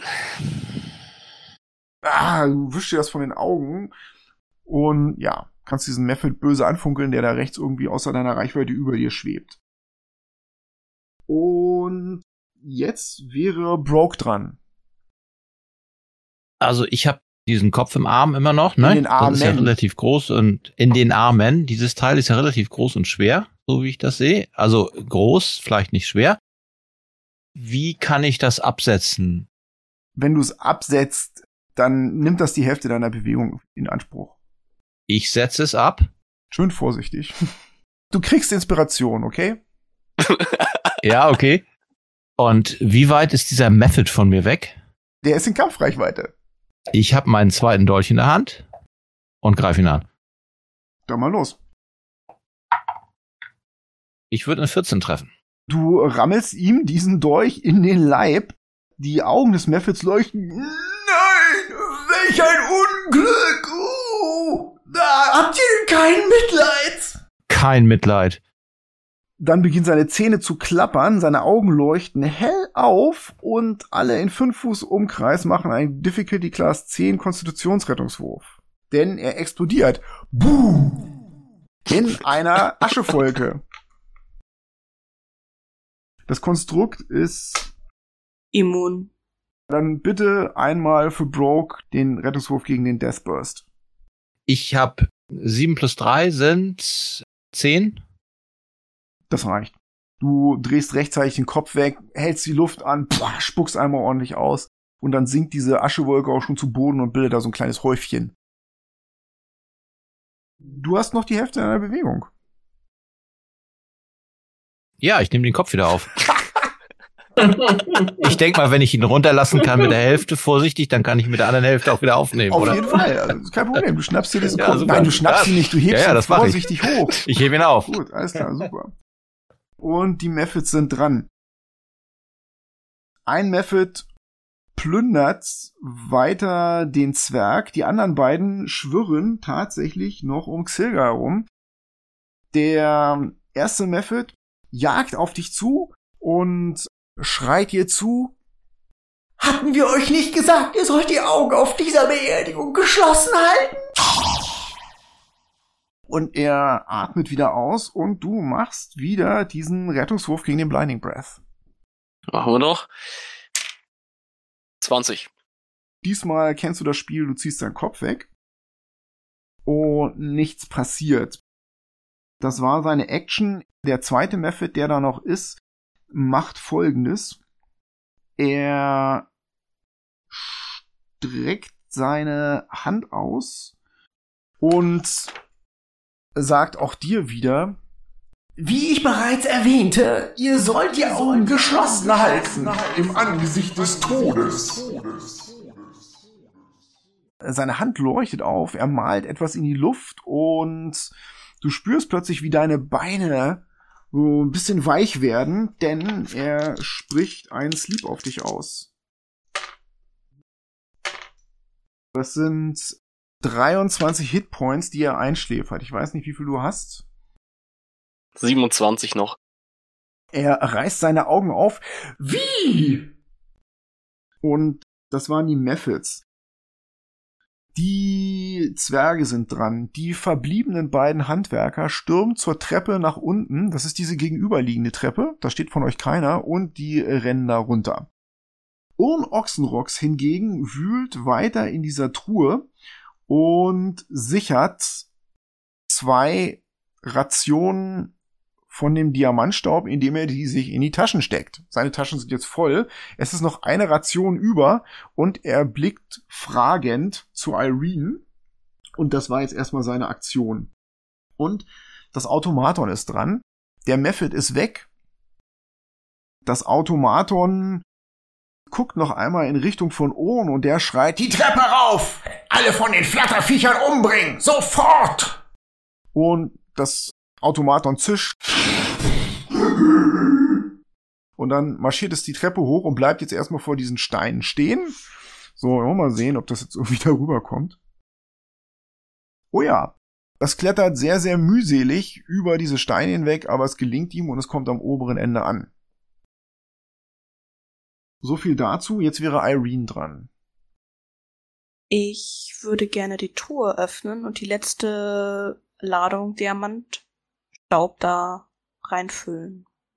Das geht. Du machst die Truhe auf, klick, klack, du hast den Schlüssel irgendwie noch in der Hand behalten im rechten Augenblick. Der lag da so rum, als ihr diese Truhe übergeben habt. Und den hast du einfach mitgenommen, als du die Truhe genommen hast. Sehr weise, du bekommst Inspiration. Na, eigentlich habe ich das ja gesagt, dass du den Schlüssel mitgenommen hast. Ich habe dir aber auch nicht gesagt, dass der Schlüssel da liegt. Du hättest den Schlüssel mitgenommen, ne? Natürlich hätte ich den Schlüssel mitgenommen. Okay, du kriegst Inspiration und sackst diese letzte verbliebene Charge Diamantstaub ein. Das war allerdings auch die Aktion für dich diese Runde. Hyro ist dran. Ja, ich stehe jetzt ja dicht genug am Schreibtisch. Da ich nicht vermute, dass da von oben in nächster Zeit Gefahr kommen wird, würde ich mir die Ruhe nehmen und den Schreibtisch einmal genauer anschauen. Das erste, was dir mal auffällt, ist, dass neben dem Schreibtisch eine Truhe steht. Mhm. Die ist verschlossen, offensichtlich. Und ansonsten sind auf diesem Schreibtisch Notizen. Das scheint hier alles eher technisch zu sein. Habe ich noch genug Zeit, mir die äh, Truhe anzuschauen? Ja, das reicht. Sieht die vielleicht genauso aus oder ähnlich wie die Truhe, die wir von oben mitgenommen haben? Nee, das ist ein anderes Modell sozusagen. Und da ist ein Schloss dran. Orn sieht aus dem Augenwinkel heraus, dass du da davor stehst und ruft dir zu, da ist nichts Wichtiges drin, der Schlüssel ist bei mir. Was heißt denn nichts Wichtiges? Trade Bars, Quarz, Bernstein, so ein Zeug. Es geht um die Diamanten. Seine Augen funkeln dabei, als er das sagt. Glaube ich ihm das? Äh, mach mal einen Inside-Wurf. Oh, das ist eine 22 er ist ein Zwerg, der ist einfach zu lesen. Da ist sicherlich wertvolles Zeug drin, von der Größe her können da mit Sicherheit so um die 20 Trade Bars drin sein und vielleicht auch noch andere Edelsteine, aber wenn er sagt, da sind keine Diamantsplitter drin des Blutberonners, dann sind da keine drin. Das glaubst du. Dann würde ich mich auch noch tatsächlich Richtung Treppe bewegen. Ich gehe nicht runter. Ich bleib da stehen, so dass ich nach wie vor im Blick habe, was auf der anderen Treppe passiert.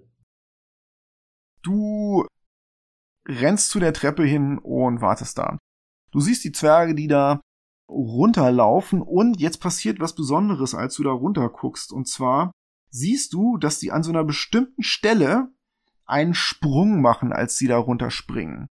Also es passiert auf der Treppe, also auf, von einer Stufe auf eine andere? Das passiert auf der Treppe, genau. Also ich zähle die Stufen, so dass ich mir merken kann, wo die Stufe ist, wo die abspringen und wo sie landen. Okay, ähm, Hyro bekommt Inspiration. Dann schauen wir mal, wer dran wäre. Und zwar Xilga. Ja, ich kann jetzt sehen, ne? Du kannst sehen. Es sind drei Methods in dem Raum. Einer nimmt dich nicht richtig wahr, der wühlt da und zwei fliegen außerhalb deiner Reichweite. und machen lauter Beileidsbekundungen, halten sich die Hände vor die Augen, falten ihre Hände. Wow, hm, schrecklich. Ja, dann nehmen wir doch den, der da am Boden rumkriecht und versucht, den Zwerg auszuziehen. Dann äh, ziehe ich mein Rapier und versuche den zu treffen. Bewahrt Haltung, das schickt sich nicht. Damit sind wir bei 15. Ja, das trifft locker. Sehr schön. Leider nur 5 Damage. Du stichst nach ihm, du schlägst nach ihm, du haust ihm einen Teil seines Gewandes weg und fügst ihm irgendwo eine leichte Schnittwunde zu. Er fasst sich dahin und meint, Wie gefühllos. und er atmet ein, um dich mit irgendwas anzuspucken, aber das macht er irgendwann anders. Dann ist als nächstes Broke dran. Ja, ich habe den Kopf wieder in der Hand. Mhm. Ich war ja die Treppe runtergekommen und habe wahrscheinlich beobachtet, wie sich die Zwerge da aus dem Staub gemacht haben, Richtung nach unten. Genau. Ich lauf in die Richtung, wenn ich nicht hinter mir irgendeinen Gegner habe, der mich gerade angreifen will, in Richtung dieser Treppe, die da runtergeht. Das ist einfach zu machen, allerdings brauchst du dann auch die Runde dafür. Du trägst dieses Ding, du musst an dem Zwerg vorbei, du musst an Irene vorbei, die da vor dieser Truhe stehen. Ich mache einen Double Move da runter quasi. Okay, du kommst auf die ersten Stufen der Treppe. Du siehst nicht mehr, wie die Zwerge darüber gesprungen sind. Die Zwerge sind schon weg. Okay, das war Broke. Damit sind auch schon wieder die Methods dran. Folgendes passiert. Der Method, der direkt angegriffen wurde, atmet erstmal wieder seine Wolke aus und du machst wieder ein Dexterity Save. Difficulty Class 10. Xilda. 13. Wunderbar. Der atmet aus, du kennst das Spiel, du ziehst den Kopf weg, so dass er dich verfehlt. Er will unbedingt Abstand von dir gewinnen, die gehen nicht gerne in Nahkampf, er macht einen Sprung nach hinten, so dass du eine Möglichkeit hast, wenn du deine Reaktion aufbrauchen willst, um ihn anzugreifen. Machen wir noch. 14 plus 4, 18. Das trifft auf jeden Fall. Und dann würfeln wir mal hoffentlich was besser. Äh, 6. Okay, du stichst ihn in den Arm. Au! Er schreit auf und jammert, aber er fliegt dir noch nicht um die Ohren. er geht jetzt auf Abstand und schwebt oben unter der Decke und bemitleidet sich sehr, sehr selbst. Es schmerzt, es schmerzt so in dieser Situation. Kontenance, Kontenance. Oh nein, was für ein Drama. Du bekommst Inspiration. Okay. Der Method war dran. Es sind aber noch zwei Methods über.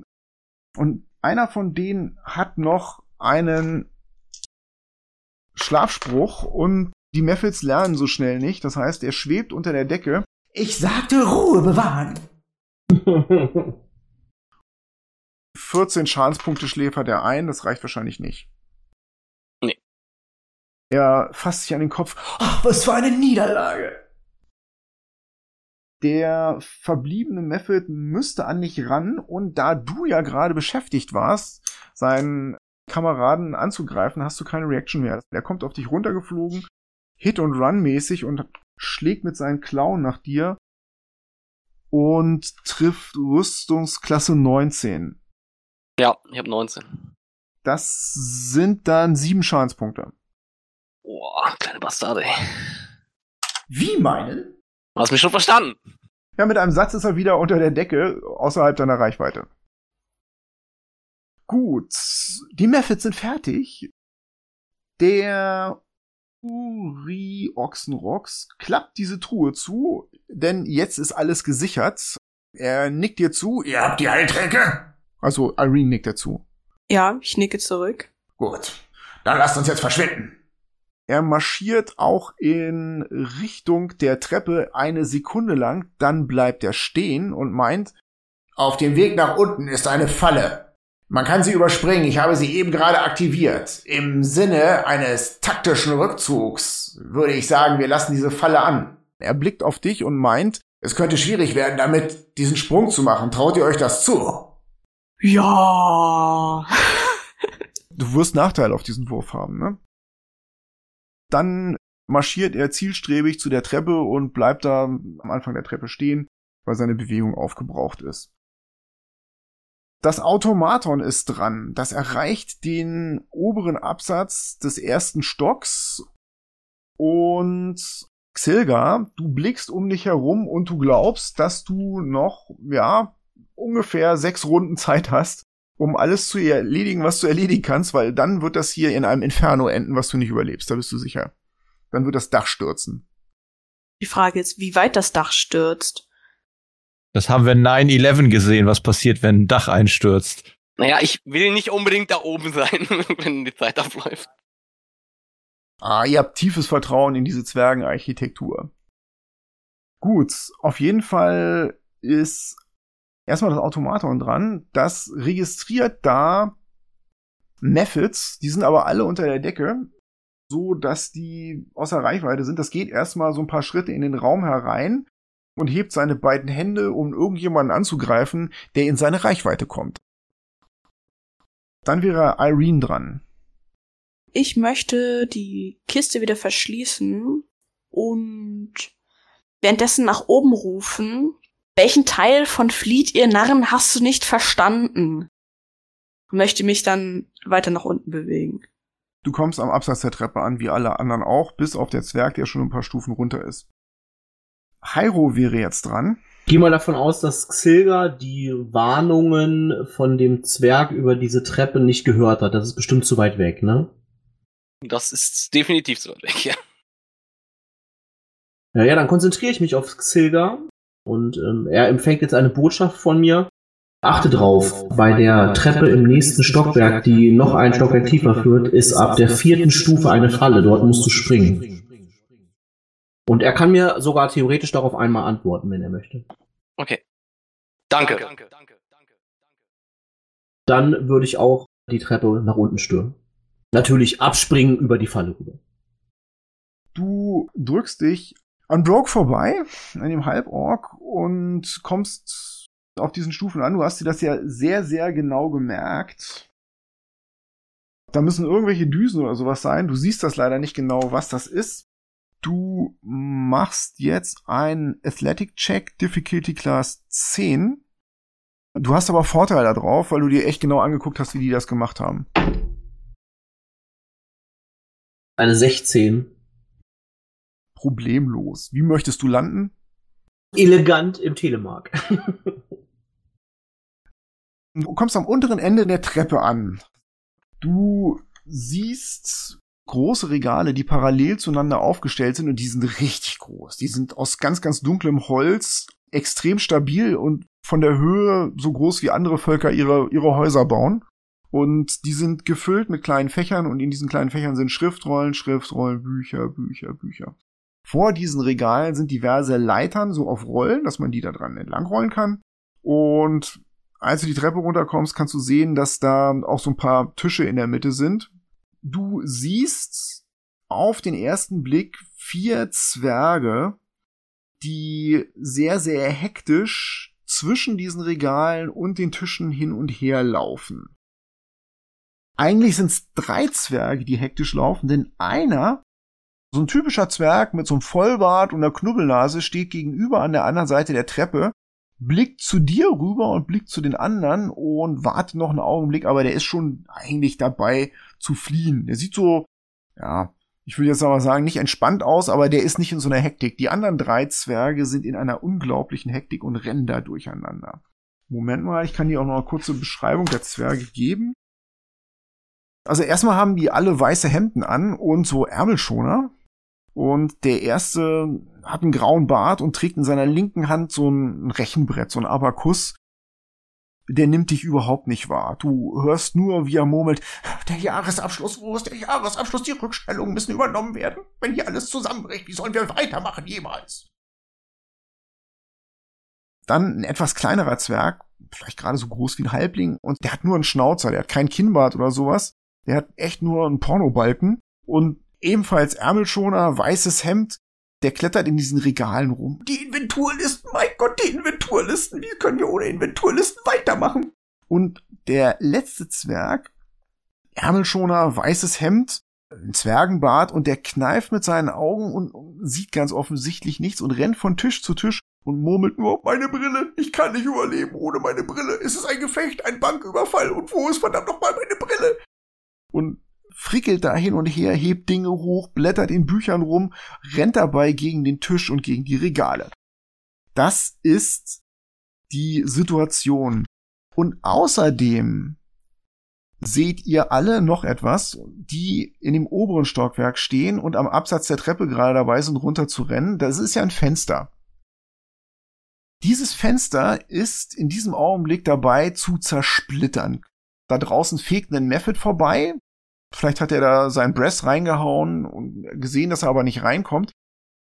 Aber ihr könnt jetzt erkennen, was draußen vor sich geht. Und zwar springen oben von diesem Schiff Menschen ab.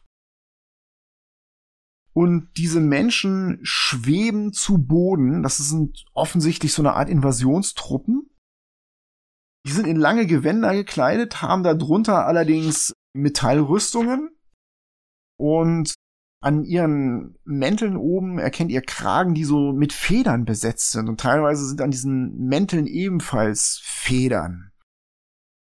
Die sind mit Langschwertern bewaffnet und ihr seht, wie die ihre Hände ausstrecken, als ob sie damit die Luft um sie herum kontrollieren könnten. Ihre Mäntel flattern und so schweben die runter zu Boden und teilweise im Flug strecken sie schon ihre Hände aus und aus ihren Händen heraus jagen weißlich leuchtende Strahlen auf die Zwergenwachen, die unten im Hof vor dem Turm durcheinander laufen und ihre Armbrüste bereit machen. Und jedes Mal, wenn so eine Zwergenwache oder der Boden getroffen wird, bilden sich da überall Eiskristalle.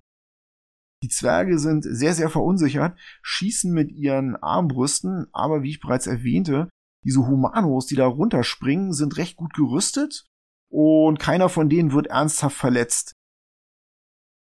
Das sind mindestens acht Leute, die da abspringen und ihr könnt erstmal nicht eingreifen, ihr seht das nur durch das Fenster hindurch. Gut, das mal so zwischendurch. Und als nächstes wäre Xilga dran. Kann ich meine äh, Wurfaxt rausnehmen und äh, nach dem schon verletzten Typen werfen? Die sind ja alle außerhalb deiner Reichweite. Also du kannst ohne Probleme eine Wurfwaffe einsetzen. Gut, dann machen wir das doch. Ja, toll. 20. Mit der Wurfwaffe, weißt du? Besser als nix. Ist doch okay. 8 Damage. Ja, ein heldenhafter Wurf, Zilger. Ne? Es ist gar nicht so unclever, den mit der Axt anzugreifen, wenn der von einem weg ist, weil der kriegt diese Axt mitten in seinen Schädel, schielt die Axt an und platzt zu Staub auseinander. Die anderen beiden Methods in dem Raum nehmen ihre Gewänder und halten die vor ihren Kopf. Mein Beileid, mein Beileid. Er war so ein guter. Die Besten gehen immer zuerst. Und wischen sich in den Augen. okay. Ich möchte mich Richtung Konstrukt bewegen und dabei rufen, mein Beileid. Du kommst an dem Konstrukt an, du kannst noch darum herumlaufen und ein Stück die Treppe runter. Es reicht allerdings nicht mehr, um diesen Felsen zu überklettern. Das musst du in der nächsten Runde machen. Ja, dann stelle ich mich zwischen Treppe und Konstrukt, so dass ich noch in Mili-Reichweite bin vom Konstrukt. Alles klar. Broke ist dran. Ich habe den Kopf in der Hand und ich laufe die Treppe runter. Athletic Difficulty Class 12. Du hast auch gesehen, wie Hyro da diesen Sprung gemacht hat. Aber freu dich nicht zu früh, du machst diesen Wurf natürlich mit Nachteil, weil du dieses unsägliche Scheißding in der Hand hast. Nicht geschafft. Ich bin eine 5 gewürfelt, Mann. also folgendes passiert. Du springst über die Falle hinweg, wie Hyro das so elegant vorgemacht hat, aber du kommst leider nicht so elegant an, weil du dieses unsägliche Ding in der Hand hältst, knickst du ein, stolperst mit dem Katzenkopf die Treppe runter und kriegst ja sechs Schadenspunkte tatsächlich, Sturzschaden. Über dir lösen kurz mehrere Düsen aus und füllen diese Treppe mit Feuer. Das ist gerade noch so hinter dir passiert. Außerdem passiert Folgendes. Der unsägliche Katzenschädel fällt dir aus der Hand. Was? Rollt über den Boden, nimmt leichten Schaden. Ah, wie schrecklich. Und aus dem Maul des Katzenschädels fällt eine Kette heraus. Und an dieser Kette sind Rubine, und zwar fünf Stück. Also ich habe diesen Move gemacht. Ja, was du so als Move bezeichnest. Ja, ich sehe, wie diese Rubine daraus fallen. Ich mache quasi einen Flechkörper auf die Rubine und den Schädel zu, versuche die Rubine zu verdecken und tu so, als ob ich diesen Kopf wieder an mich reißen will, aber so, dass niemand, niemand diese Rubine sieht. Du erkennst folgendes. Also diese Rubine sind einfach nicht nur Rubine, sondern das ist eine Kette, die ist aus Gold gefertigt und diese Rubine sind mit kleinen Zeichen bedeckt. Die sehen dir so ein bisschen wie Zauberrunen aus. Aber ansonsten schaffst du das, da drüber zu springen und ich würde dich bitten, mal eins. Was gibt's denn da? Gibt's noch einen Wert für Slide of Hand oder so, ne? Slide of Hand? Ja, da gibt's einen Wert. Genau. Äh, ich nehme mal meine Inspiration und hab dann eine 19. Ich kenne ja eure Passive Perception Werte, dann würde ich mal sagen, von den Anwesenden hat das keiner gesehen und von den Zwergen da unten auch niemand. Du hast diese Kette sofort gesichert. Das war der Plan. Und hast sie an sich genommen, sozusagen. Das war Broke und nach Broke sind die Methods dran. Und die machen folgendes, und zwar einer von denen wischt sich in den Augen und betrauert noch seinen verschiedenen Mid-Method. Der andere blickt theatralisch in Richtung der Treppe und in Richtung von Xilga und sagt, ich sinne auf Rache. Und fliegt auf dich und das Automaton zu und will einen Hit-and-Run-Angriff machen. Und erstmal ist das Automaton dran und macht einen Reaktionsangriff und trifft den Method tatsächlich, als er versucht, an dem Biest vorbeizukommen und dich zu erwischen, Xilga. Und gibt dem Method einen ordentlichen Stoß mit der Faust. Der wird getroffen umrundet dann allerdings das Automaton und versucht seine Klauen in dich zu schlagen. Und er würde Rüstungsklasse 14 treffen. Nein. Ja, du duckst ihn unter diesem Schlag weg und er flattert vor dir in der Luft rum. Und Ochsenrocks wäre jetzt dran und der schüttelt den Kopf, als er sieht, was der Halborg da eben gemacht hat, diesen Sprung mit dieser Katze und meint, was will er mit diesem hässlichen Ding? Rennt die Treppe runter, macht einen sehr eleganten Sprung. Ja, das kann der. Hopft über diese Falle hinweg und kommt unten neben Broke an und meint, lass doch das Mistding hier liegen. Meine Güte. Und dann brüllt er in den Raum rein, das ganze Rechnungswesen muss evakuiert werden. Oben ist der Automaton dran, der dreht sich zu dem Method hin und greift ihn an eine 15. Das trifft. Und schlägt mit aller Gewalt auf den Method. Der Method platzt leider jetzt. Ein Difficulty Class 10 Constitution Save. Ja, 15. Der andere Method sieht das und beschließt euch zu ignorieren und fängt an, in den Trümmern herumzuwühlen und lässt euch einfach abziehen da. Jetzt wäre Irene dran. Bin gerade dabei, die Treppe runterzulaufen. Du müsstest noch diesen besagten Sprung machen, ne? Okay, das ist Athletics, oder? Genau, das ist Athletics und du hast Nachteil, weil du die Kiste trägst. Gut, dann caste ich Enhanceability, berühre mein heiliges Symbol und bitte Selune mir Kraft zu schenken für diesen schwierigen Sprung. Und am besten danach auch noch, aber erstmal für den Sprung. Und ich habe jetzt Bull Strength und ich habe Advantage auf Stärke-Checks. Das heißt, ich habe jetzt kein Disadvantage mehr, wenn ich über dieses Loch springe. Ja, du merkst, wie heilige Mondlichtenergie durch deinen Körper fließt und all deine Muskeln energetisch werden. Und dann versuche ich über diese Treppe da zu springen. Das ist eine 16. Gut, du packst die Kiste in beide Hände, drückst sie an dich und dann mit einem großen Satz überspringst du die fragliche Stelle. Du kommst unten elegant an. Gerne mit einer Superheldenlandung hier. Linke Hand auf dem Boden beim Aufsetzen. Und kannst in diesen Raum reinsehen. Hey, coole Landung, wie machst du das? Das nennt man Superheldenlandung. Das ist ein wichtiger Skill. Ach so. Wo kann ich das lernen? Das ist ein Talent, das kann man nicht lernen. Angeboren. Oder man muss von einer Spinne gebissen werden. Hyro wäre jetzt dran.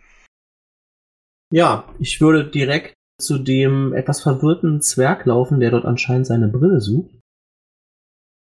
Kann ich euch helfen? Äh, Ihr scheint äh, eure Brille zu suchen. Wo habt ihr sie denn gelassen? Ich, ich helfe euch. Er zwinkert dich an. Ich mache grundsätzlich keine Geschäfte mit Goblins. Ich bin kein Goblin. Ich will euch nur helfen, eure Brille zu finden. Er kommt noch näher an dich ran und Ich halte meinen Kopf wirklich genau vor seine Augen, damit er mich sehen kann. ja, dann mach mal einen Überzeugenwurf, aber weil du jetzt echt dicht an ihm dran bist, hast du Vorteil. Das ist eine Zwölf. Ja, das reicht aus, um zu erkennen, dass du kein Goblin bist. Äh, Ihr seid kein Goblin? Ehrlich nicht? Nein, wirklich nicht. Ich möchte euch nur helfen, eure Brille zu finden. Er legt dir seine kleine Hand auf den Arm, Ihr seid zu gut, Junge. Ich bin Gero Ochsenrocks. Äh, blickt um sich. Ich kann auch ohne meine Brille das Gebäude nicht verlassen. Kann ich sie irgendwo auf den Tischen erspähen? Das wäre jetzt die Aktion für deine Runde. Mach einen Investigationswurf. Untersuchen heißt das auf Deutsch. Neun. Du findest diese Runde nichts. Möglicherweise hast du noch nicht auf allen Tischen gesucht. Ne? Du kannst das halt jetzt fortsetzen. Beruhigt euch, ich werde sie schon finden, ich werde sie schon finden. Und ich würde halt weitersuchen. Ich, ich suche auch. Dreht sich um und Bombs rennt erstmal gegen ein Regal. Ihr seid ein sehr verlässlicher Goblin. Nochmal, ich bin kein Goblin, aber wenn ihr der Meinung seid, könnt ihr das auch erstmal sein. Hauptsache, wir finden eure Brille und ihr könnt euch retten. Dann wäre Xilga dran. Du wolltest runterkommen oben, ne? Genau, ich würde mich jetzt auf den Weg runter machen und dem Automaton versuchen zu sagen, dass er mitkommt. Du, Konstrukt, komm, wir gehen runter. Er dreht seinen Kopf in deine Richtung, reagiert aber nicht. Ja, dann laufe ich runter. Da ist natürlich noch dieser Fels. Das war Athletics, ne? Das war Athletics, genau. 19. Kein Problem. Du bist geschickt und stark und überwindest diesen, diesen Felsen ohne Probleme und kommst unten am unteren Teil der Treppe an. Willst du noch irgendwas machen da unten? Ich will mal so grob in die Räumlichkeiten gucken, ob mir noch irgendwas auffällt hier. Wo vielleicht ein Schlüssel reinpasst. Hinten am anderen Ende ist eine Truhe, ja. Das ist die Truhe, von der Hyro gesagt wurde, dass da nichts Wichtiges drin ist, aber du bist dir ziemlich sicher, dass keiner von deinen Schlüsseln, schon gar nicht dieser super große, in diese Truhe passt. Ja, aber ich würde mich tatsächlich zu der verschlossenen Truhe bewegen. Okay, alles klar. Dann war's das für diese Runde. Gut, dann Broke. Ja, ich bin gerade diese Treppe runtergekommen, hab den Kopf in der Hand, die Kette, hat niemand gesehen, dass ich die ja im Griff hab und ich renn zur nächsten Treppe und laufe weiter runter. Ja, die nächste Treppe ist hinter diesen Regalen. Du siehst Hyro, wie er da mit einem Zwerg diskutiert. Da sind noch andere Zwerge, die da hin und her laufen. Vor der Treppe steht ein Zwerg, der dich kommen sieht. Der nickt dir zu und dann trappelt der die Treppe runter. Ohne eine große Hektik, blickt nochmal so nach oben und läuft die Treppe runter. Gut. Hyro und Broke, ihr hört jetzt von unten Kampflärm, der euch entgegenschlägt.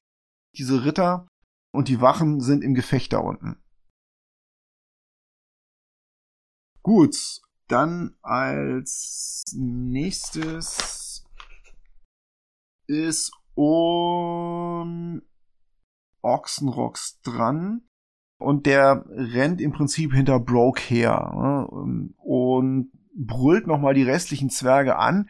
Es ist Zeit zu evakuieren. Wir müssen hier raus. Die blicken ihn alle an, jeder von denen murmelt etwas anderes. Die Inventarlisten. Der Jahresabschluss. Und er schüttelt den Kopf. Verdammt nochmal. Seht zu, dass ihr hier rauskommt. Er herrscht die alle an und ist erstmal damit beschäftigt. So, was habt ihr generell vor? Die Kiste aufbrechen. Ich habe eine Crowbar. Du müsstest einen Stärkecheck 20 schaffen und du hast Vorteil darauf. Das ist eine Zwergenkiste. 18. Ja, das reicht nicht. Also du rackelst da dann rum, kriegst es ein Stück auf, sie ist noch nicht ganz offen. Kann ich denn schon sehen, was drin ist?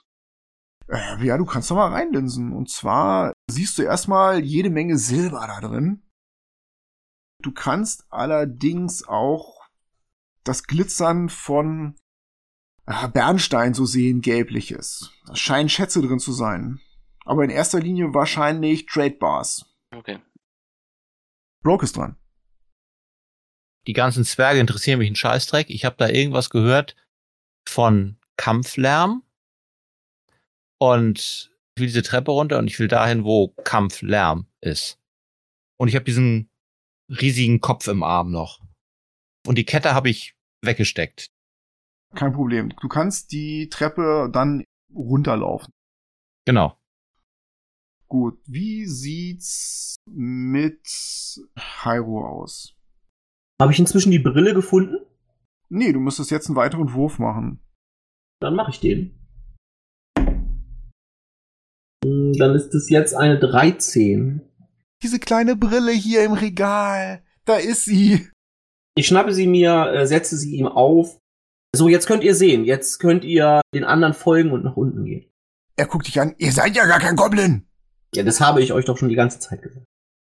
Er fasst dich ins Auge und meint, Hört mal, was geht denn da oben vor sich? Ich hab gehört, es wird evakuiert. Was passiert hier? Ihr, ihr kommt doch von oben, oder? Das Gebäude stürzt ein. Nehmt eure kurzen Beine in die Hand und flieht. er blickt nach oben, fasst an seine Seite, stellt aber fest, dass er keine Axt dran hat. Äh, äh, ich bin Gero Ochsenrocks, Vetter des Ochsenrocks-Clans. Hm, Er guckt nach oben. Jetzt, wo ich sehen kann, dürstet es mich nach Kampf. Du und ich, schaffen wir's? Wer ist da oben? Wer bringt den Turm zum Einsturz? Äh, mein Name ist Hyro und äh, ich versichere euch, ein Kampf ist in diesem Fall absolut aussichtslos, zumindest was die oberen Stockwerke angeht. Bei Torm geht die Treppe nach unten und flieht.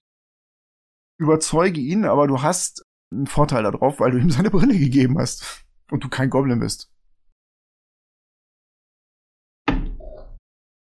Ja, das ist eine 8.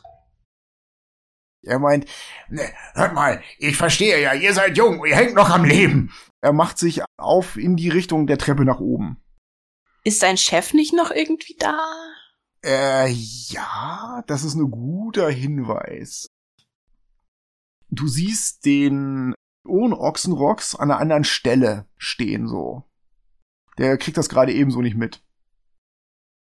Dann rufe ich ihm zu, haltet eure Untergebenen auf. Er blickt zu dir rüber und sieht dann Gero die Treppe hochrennen. Gero, du blinder und hirnloser Goblin! er bleibt stehen. Wer nennt mich einen Goblin? Ich, Urn, dein Vetter. Und rennt zu ihm rüber. Dort oben bricht die Hölle los. Irgendjemand lässt das Dach der ersten mineralogischen Ochsenrocksbank über unseren Köpfen einstürzen. Ari hat selber gesagt, wir sollen uns und die Diamanten retten. Er flüstert Gero zu. Sind hier noch irgendwo? Gero fasst sich an Kopf und meint, Äh, äh, hier eigentlich nicht. gut, so viel zu diesen beiden. Also sind auf dieser Etage keine Diamanten mehr. Na, das ist die Aussage von Gero Ochsenrocks. Der scheint sich hier ja auszukennen. Jetzt ist er vielleicht nicht derjenige, der alle Kerzen auf der Torte am Brennen hat, ne? Du siehst hier auf den ersten Blick auch nichts. Du siehst nur diese meterhohen Regale voller Bücher.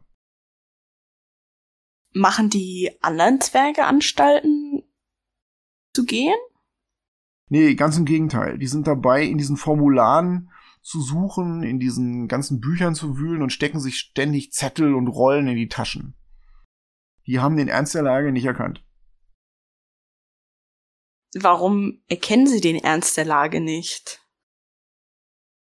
weil es Buchhalter sind. Also liegt es daran, dass ihre Notizen ihnen zu wichtig sind? So ist der Eindruck, den du hast. Würde dann Calm Emotions helfen? Nee, Remove Ärmelschoner oder sowas würde helfen wahrscheinlich. Das ist eine Ulrich-Frage. Also, du kannst das ausprobieren. You can certainly try. Hm, nee. Nein, nein, da ist mein Spellslot mir zu schade für. Gut.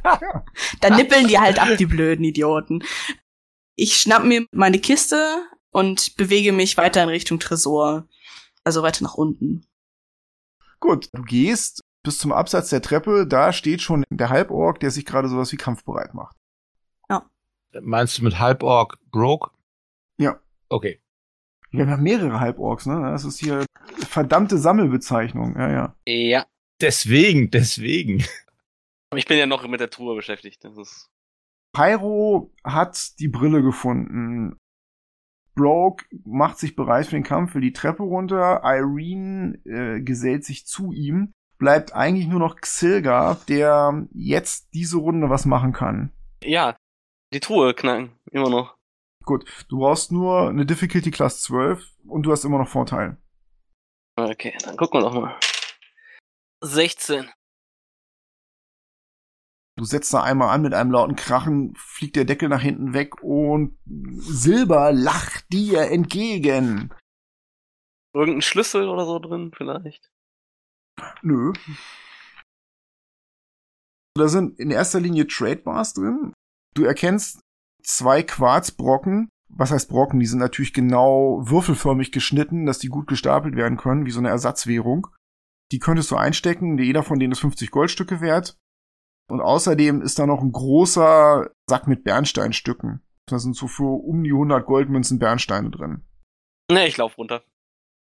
Du stehst auf und gehst zum Treppenabsatz. Und da kommst du auch an. Dann passiert Folgendes. Ihr hört von draußen einen mächtig schallenden Warnruf. Und zwar hört ihr die brausende Stimme von Prinz Ziminar, der immer noch das Schiff trägt. Ihr armen Sterblichen, fürchtet den Sturmfinger, geht in Deckung! Und mit diesen Worten bringt er das Dach des obersten Stockwerks zum Einsturz. Es kracht und rumpelt ganz fürchterlich und die Treppe, die ins zweite Stockwerk führt, Silga, du siehst das ja noch, wird praktisch vollkommen verschüttet. Da rauscht eine ganze Lawine runter an Stein, Staub und Sand und du bist froh, dass du da weg bist. Aber es passiert noch was weiteres und zwar bilden sich deutliche Risse im westlichen Teil des Mauerwerks und du hast so ein bisschen Panik. Du kannst jetzt einen Rettungswurf versuchen, um rechtzeitig die Treppe zu erreichen. Dexterity Save. Difficulty Class 16. 20. Wunderbar. Du hättest auch Vorteil gehabt, weil du ja vorgewarnt warst von dem Ganzen und auch hier oben freie Bahn hattest so. Oh, okay, gut. Du merkst, dass es höchste Zeit ist und ein Teil des Stockwerks, in dem du bist, wird mit in die Tiefe gerissen. Seitliche Mauerteile brechen weg. Von oben her regnet im westlichen Teil ganz, ganz viel Decke. Auf diese Stelle, wo du gerade eben noch vor der Truhe gekniet hast, du wärst jetzt zermalmt worden. Oh, das ist ungut. Ja, das ist einigermaßen stabil noch, das Stockwerk, aber du siehst draußen jetzt wieder Massen von Methods, von denen sich einige aufmachen, hier reinzufliegen, um das zu plündern. Das machen die jetzt offensichtlich mit jedem Stockwerk. Du bist aber jetzt am Absatz der Treppe und kannst zusehen, dass du runterkommst. Da war eine Falle, vierte Treppenstufe. Richtig, vierte Treppenstufe. Das heißt, du hast diesen Vorteil da drauf. Vorteil, ne? Das ist Athletics. Ja. 21. Da kommt meine menschliche Seite durch und ich hüpfe so elegant darüber. Fast wie ein Balletttänzer. Kein Problem. Du kommst unten an und erkennst diesen großen Rechnungswesenraum, in dem mehrere Zwerge miteinander streiten und von unten hörst du Kampflärm. Und Cliffhanger. In der nächsten Actual Play Folge geht der Kampf gegen die Luftpiraten weiter. An dieser Stelle ein kurzer Aufruf. Da Sturmfinger schon seit geraumer Zeit auf unserer Website als Download zur Verfügung steht, interessiert uns euer Feedback. Wenn ihr das Abenteuer gespielt habt, wie waren eure Erfahrungen? Und wenn ihr es nicht gespielt habt, würden wir gerne wissen, was euch daran stört. Hinterlasst euer Feedback bitte in den Kommentaren auf unserer Website www.vorsichtfeuerball.de. Vielen, vielen Dank. Und ansonsten natürlich vielen Dank fürs Zuhören und mögen alle eure Würfe Crits sein.